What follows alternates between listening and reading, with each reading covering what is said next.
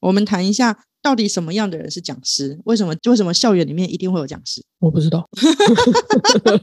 谢谢你这么诚实哦。好的，好的。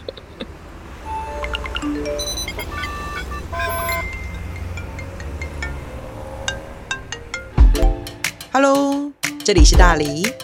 人生的问题就是学习的思考题。莉莉亚，嘿，上个礼拜你说你要讲讲师，对，让我想到前阵子呢，有一个知名讲师，他因为饭店没有给他相应的投影设备，然后就生气气发文，还闹上新闻。嗯，以我们自己的经验，我们去外地讲课也好，研习也好，我们会带很多条线欸诶、嗯，我我我知道你的意思，我也知道这个事件。哎，我觉得那个事件是因为他事先跟他们沟通，然后对方说有，也说了好，结果实际上到现场没有，所以他很生气。啊、这个是一个原因啊。嗯，可是他发文的脉络好像是很多年前他去了，然后他的经验不好，对啊，然后他这一次又要去同一间，所以他事先发文然后看看人家有没有表现。对对对对对，我我我觉得那是另外一回事，就是公众对人物到底可以多少运用他的个人的名声来达到 某些资源啊、嗯，不过确实啦，就是你有没有专门当讲师，你清不清楚怎么去处理，这是一回事。那我们自己的主业是主开研习，我们本来就要回避很多现场各种遇到的奇怪的情形。对对对我们在第一节的时候就有说过，学校有各个环境状况不好的情形，对所以我们有遇过去了换了十支麦克风，通通都是坏的的状况。对，然后也有准备的，通通都很周全，各种转接头跟线也都处理好了，结果全校大停电。嗯，这真的是太可怕了。不可抗力耶、呃， 对，然后也有一些学校为了好好接待讲师，给我们使用最新的电脑，结果新到那一台电脑连显示卡都没有安装，是我帮他们装驱动程式的。对，还是你自己连装 Office 的都没有。 所以我只能说，就是呃，当我们不在我们熟悉的环境里面，你本来就会遇到设备的各种问题。所以我也不觉得饭店工作人员是故意的，饭店工作人员可能真的是没有搞懂，呃，他要的接头是什么样的。嗯嗯嗯，对，而且有些单位真的会默认，像我有一次去中研院吧，我就很谨慎的问，那你们可以接这个接头吗？怎样？他们就说哦，有电脑都可以。结果后来发现，他们全部的人都用苹果电脑，但是我用 Surface Go，所以就是我是用微软微软的，然后就不能使用，对啊，所以当时就很尴尬。超尴不尬，过很幸运的事情是，呃，刚好也遇到一个常态的讲师，他随身就携带着转接头，嗯，嗯，然后才才解决这件事情。那不就幸好对，那如果没有的话，你本来就要去想各种替案啦、对啊，所以我自己现在是对于各校的设备都极度熟的。某种程度上，我把应对现场环境所遭受的状况，也视为是讲师真人重要的一 环。还有遇过投影机的那个灯泡爆掉嗯，流明太暗，显色不清楚，就有各种情形。现场爆吗？对，哇，然后有遇过讲师可能有特殊疾病的，你要请他去，你要给他一张床，然后要指定的牌子、指定的枕头。啊，嗯，就是有很多这种情况。所以假设那个学校跟这一个讲师是第一次配合，他还要为了这个讲师去买一张床、一张指定的床垫、一个指定的枕头，或者是说帮他找的饭店本身就要有一定的水平，哇塞，不然你请不到他。啊，好，我们谈一下到底什么样的人是讲师？为什么为什么校园里面一定会有讲 师？我不知道，谢谢你这么诚实 哦。好的，好的。嗯，学校其实还蛮常有讲师的，因为你要帮学生办研习，嗯，教师自己也会增能，对，嗯所以其实还没有特殊特殊状况。那今天讲师讲师其实就是来演讲的老师啦，好讲白点就是这样子了。对只，是说后来演讲的形态变成越来越多啦，可能会带工作坊、带实作啊，或是做一些演出之类的事情。嗯嗯嗯，那有一些可能他本来是其他领域行业的，比方说作家来讲课，哦。比方说船长来分享他的经验。啊，这现在还有网红去分享他的创作的经验或是历程，这样，对，就是会有诸如此类的。有的讲师就是会到学校，然后有的话可能会有不同的喜好的风格，也会有各种需要配合的地方。嗯，那我们自己是做师培的，所以基本上大家都会把我们当做讲师来看待，就是一次性分享的。即便我们可能跟学校有有的时候也很熟啦，这样。嗯嗯嗯，那一次性分享的话，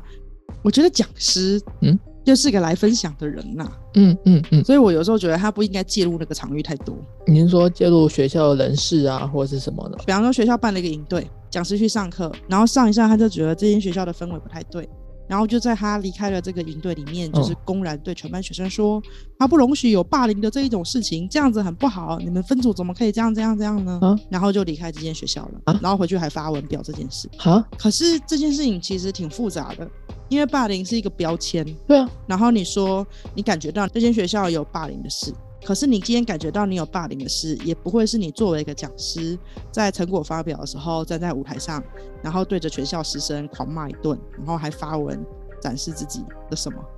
你想证明什么呢？我不晓得，而且你这样说了，那个被霸凌的同学他情何以堪就？不会被霸凌了吗？对啊，他会被欺负的更严重吧？然后那些霸凌人的人，他们就会突然悔过向善了吗？怎么可能啊？然后这整间学校被你这样写出来，你觉得他未来还会再请你去吗？怎么可能啊？大家会感恩戴德的接受你的好意吗？他觉得这件事情是不正确的、不好的，他想要阻止，那他应该有其他的管道，例如例如可能跟跟他接洽的窗口老师去说明就好啦。他这样发文，他想干嘛？对啊，就是我觉得他可能还要再想一想，就是什么样是最好的情形。而且如果你并不能够为这个孩子陪伴他成长，或者是说如何你运用讲师的权责跟话语权，然后做出了贸然的判断对啊，跟采取行动，对啊那，真的是对整间学校好的吗？那一样的道理，也有的讲师会对学校进行评判，就是比方说来到这间学校，这间学校怎么样怎么样。那我们其实也很常遇到这样的状况嘛。嗯，但我们的评判到底合不合理，学校的需求是什么，跟讲师的需求怎么匹配，那又是一回事。所以我其实常常看到有讲师在脸书上可能会私下抱怨某某校就再也不要去了，然后怎样怎样怎样的，也是时有所闻的状况。但是如果你只去一次，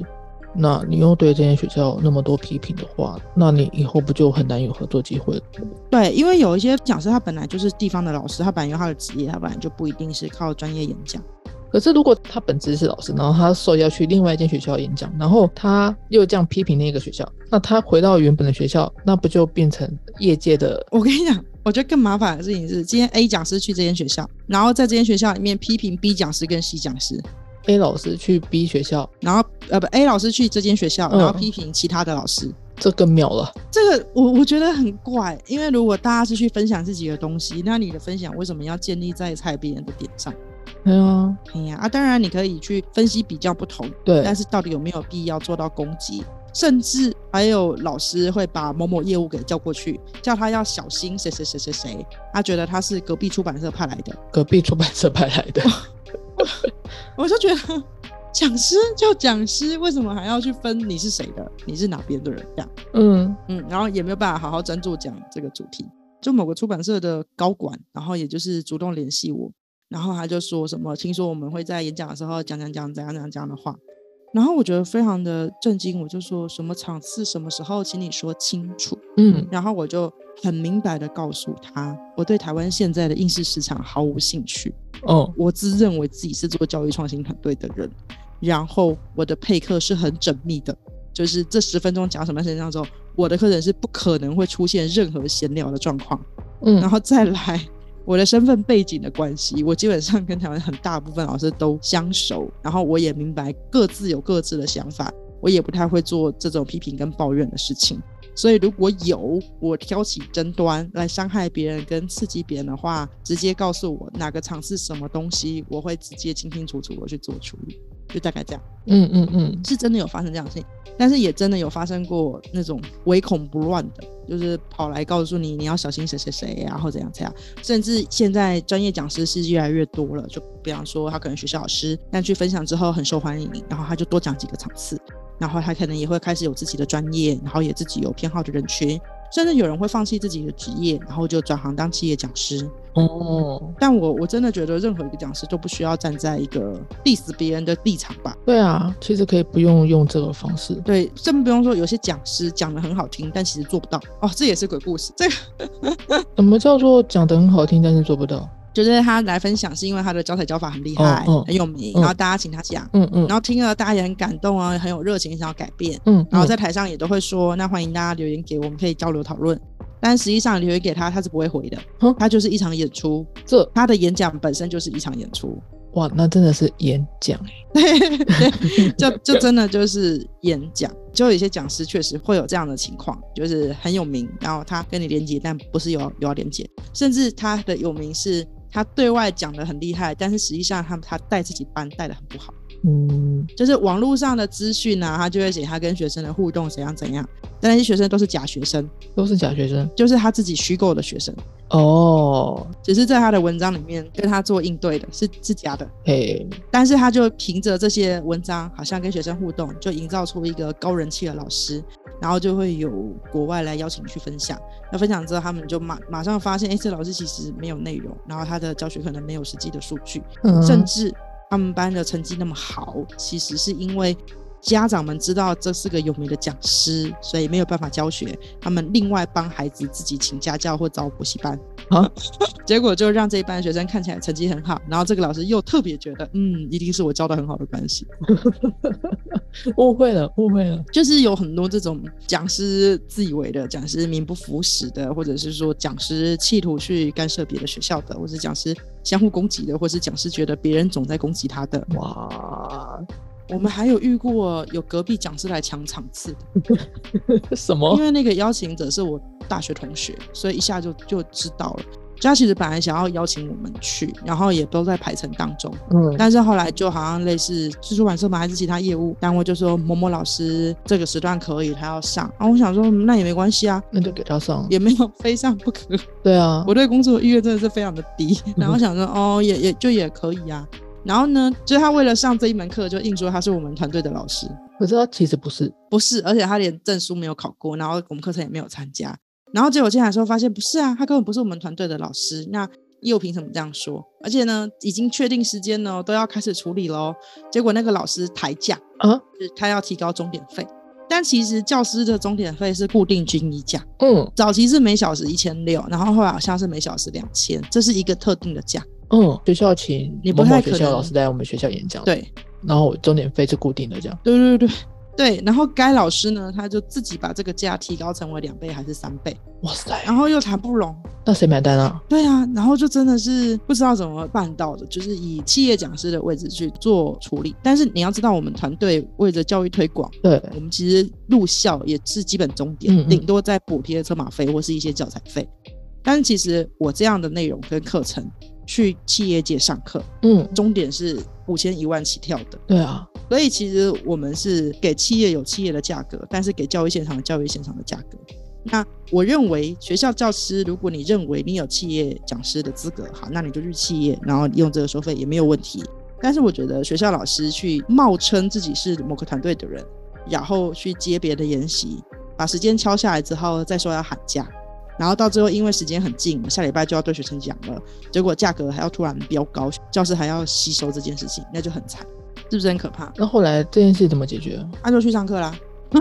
啊？那可是那个差额，就啊，我觉得那个出版社业务很随，他本来就是觉得要从别的出版社下抢下我们的课程，结果后来学校不愿意出，然后那个出版社业务自己只好补差价，自己摸摸鼻子补完了，天哪，然后学校也没有要选他们书的意思，啊因为他们觉得这件业务怎么这样处理事情。哇，人财两失哎，哎、对啊，可是你要知道，如如果承接人不是我同学，他没有直接打电话来问我，然后这件事就会变成我们的老师内部墙。嗯，那如果他在演讲上讲了别人怎样怎样怎样怎样的事情，那就变成我们去讲，对，所以我自己很合理的怀疑，呃，有一些场次的评判并不是真的来自于我们团队，大概是这个。嗯，说不定他只是冒名，对呀，大概就这种感觉吧。嗯然后甚至也有一些人，就是今天上你的研习，然后好像收获一些什么，就直接拿你的简报，然后在网络上播放，然后就变成他是这堂课的讲师，咦，在额外的收费盈利。可是其实不是啊所，以我们都会写信，我提醒他，这是有一个智慧财产权的部分。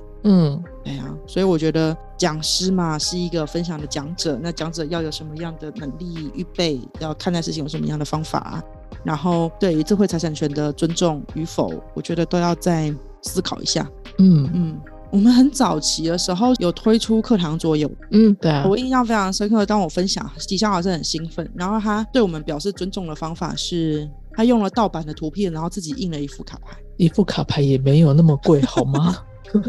对，可是他想证明的是他想学会这个脚法，可是他的图图样本身是有版权问题。嗯，哎，反正我我觉得对于智慧财产权，所有的教师都应该要再审慎的思考这件事情啊。 没错，是不是非常鬼故事？有点鬼啊，这真的是各种的不妥切的行为。没错。哎，好啦，我们一路从较真又讲到了讲讲师讲师的各种吐槽跟抱怨了。对，嗯，我们还有什么没讲到？嗯，哎，那老师考上学校之后，会在学校发生什么奇怪的事情吗？嗯，哦，我想到了，我们下一次来谈谈那一些学校里面奇葩的学生。哦，我有遇过学生坚持他是孔子转世的，啊所以你跟他讲什么时候，他就会说当年子路不是那样讲的。啊，他是认真的吗？有各种，然后还有那种学生质疑老师不会教的，或是学生自己上台教书的，叭叭叭的也非常多，很有趣。学生自己上台教书，嗯嗯嗯嗯，嗯 很有趣哈。嗯，太妙了！好啦，我我们再聊一下，来聊一下教室里面的主角。对，来聊一下那些课堂风景的鬼故事，对对对课堂的鬼风 景。好啦，OK， ，OK，呵，啊，拜拜，大家拜拜。如果喜欢我们的频道，或是有问题想要投稿，欢迎在 Facebook 搜寻“共学时区”，一起在生活中学习成长吧。